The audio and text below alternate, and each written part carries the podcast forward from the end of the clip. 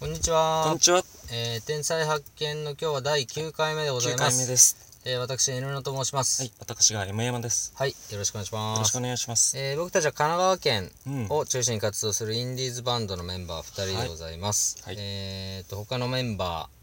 ーや、うんえーいつも応援してくださってる方には、何も告知せずに、はえーい。このラジオをやっておりましはいそうなてんで、すはい。えっとそのうち誰かに、えー気づいてもらえるまではい続けるっていう企画で、はいえーやってます。はい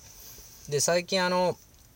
ツイッターのアカウントを「天才発見」というものを作りまして、うん。えっといろいろ告知したいんですけど、はいえっと自分の持ってるアカウントだったりバンドのアカウントではあの公表できないのそうでですね。はい。あのおのずとですね、うん。えー音楽好きな方だったりラジオラジオ好きな方を、はいはいえーこちらから、えーフォローをさせていただいている状況でございます、はい。うんちょっと無言フォローになってしまって申し訳ないんですけども、もしちょっとでも、えーご興味を持っていただければぜひ聞いていただきたいなと思いますのでよろしくお願いしますはい。よろしくお願いします。はい、えっと毎回毎回ね、えー僕たちがバンドやってるバンドのキーワードみたいなものを出して、えーそれをもとにどこのバンドの誰なのかまで気づいてもらえたらいいなってことでやってるんですけど、はい。えっと昨日の放送では、えー僕たちのパートをはいご紹介したんですけど、はい。えー私 N のがギターで、はい。えー M 山さんがピアノをやってると。うんで今日はそれプラスうん。もう一つのパートをちょっとご紹介しようかなと思ってます。ははいい。うんえー、ギター、ピアノ、うんそれとトロンボーンですね。はい。トロンボーンがいるんではいす。。管楽器のトロンボーンがおります。あーはい。はい。うん。えーっ、と今日のところはこんな感じかな。そうそうですね。ちなみに、めもさんが一番初めてやった楽器とかってう、ん。うん。うん。えーっと、一番初めて言うとピアノになってしまうんだけど、はいはい。えー一番なんか心に火がついたのはうんサクソフォーンですね。なるほどサックスをなるほど始めた時です。はい。管楽器ですね、やっぱり。なるほどです江ね、野さんの場合はやはりギターなんですか僕はね、ギターではなくてね、最初はね、ベースだったんですよ。おうおうおううん、ベースから始めて、まあ今はギターになったんだけど、うんちょうどね今日あのお話しする、えー紹介したいなと思ってたエピソードは、うんえー僕がそのベースを始めた時はいうんですね、中学3年生の時なんだけど、うんえー、とその時に一緒に初めてバンドを組んだんですあ幼なじみたちと。うんでそのバンドの中にいた、まあ、天才うんをご紹介したいと思います。はい、うんうんで、えーその彼の名前は、えー、たけし君なんです。いえー下久保たけし君って言うんです けど、下久保たけし君は僕が小学校1年生の時からずっと幼馴染で、はいで、何をやるにもなんか一緒にいて、あはいで、そんなノリでバンドもね、組んだりしてたんだけど、たけし君ね、まずね、あの、字がむっちゃ汚いのよ。はいお下手なのね、ものすごく。うんで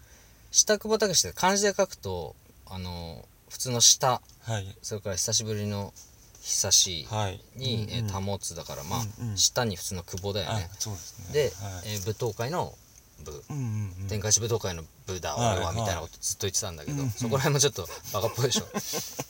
で下久保武士って読むんだけどまあ字が汚すぎるしバランスもすごい悪いから、あうん自筆のねそうそうそうあの変なとこにスペースが入っちゃううんったりして、あのね、下久安武って読まれてたことあったからね、一回下久で区切られちゃって、安武ってなっちゃって。変なとこにね間が空いてそうそうそうはいだから一時期ね、地元でね、安って呼ばれてた。僕の携帯のメモリにも、安武って入ってたから。はいはいそう。そんなね、彼なんだけど、えっとね、習い事とかもずっと、やっぱり一緒にやってて、僕うんうは。んえーっとね小学校1年くらいの時はね書道教室に行ってたのよおおうん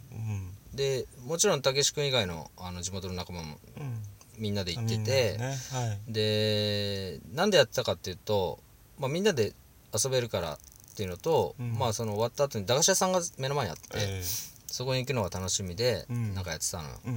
んでなんかボランティアみたいなおばちゃんが教えてくれるような書道教室だったから、あうんみんながみんなでワイワイワイワイやってたんだけど、うん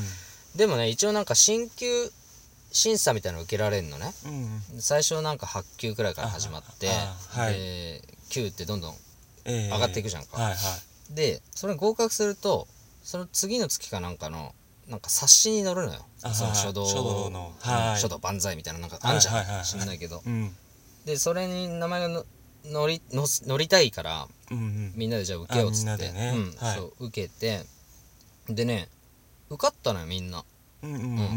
いやあ俺も受かってるあ俺もだよかったとかってみんな受かってて うんでたけし君もうん受かってるとうんうん受かってるんだけどうん名前が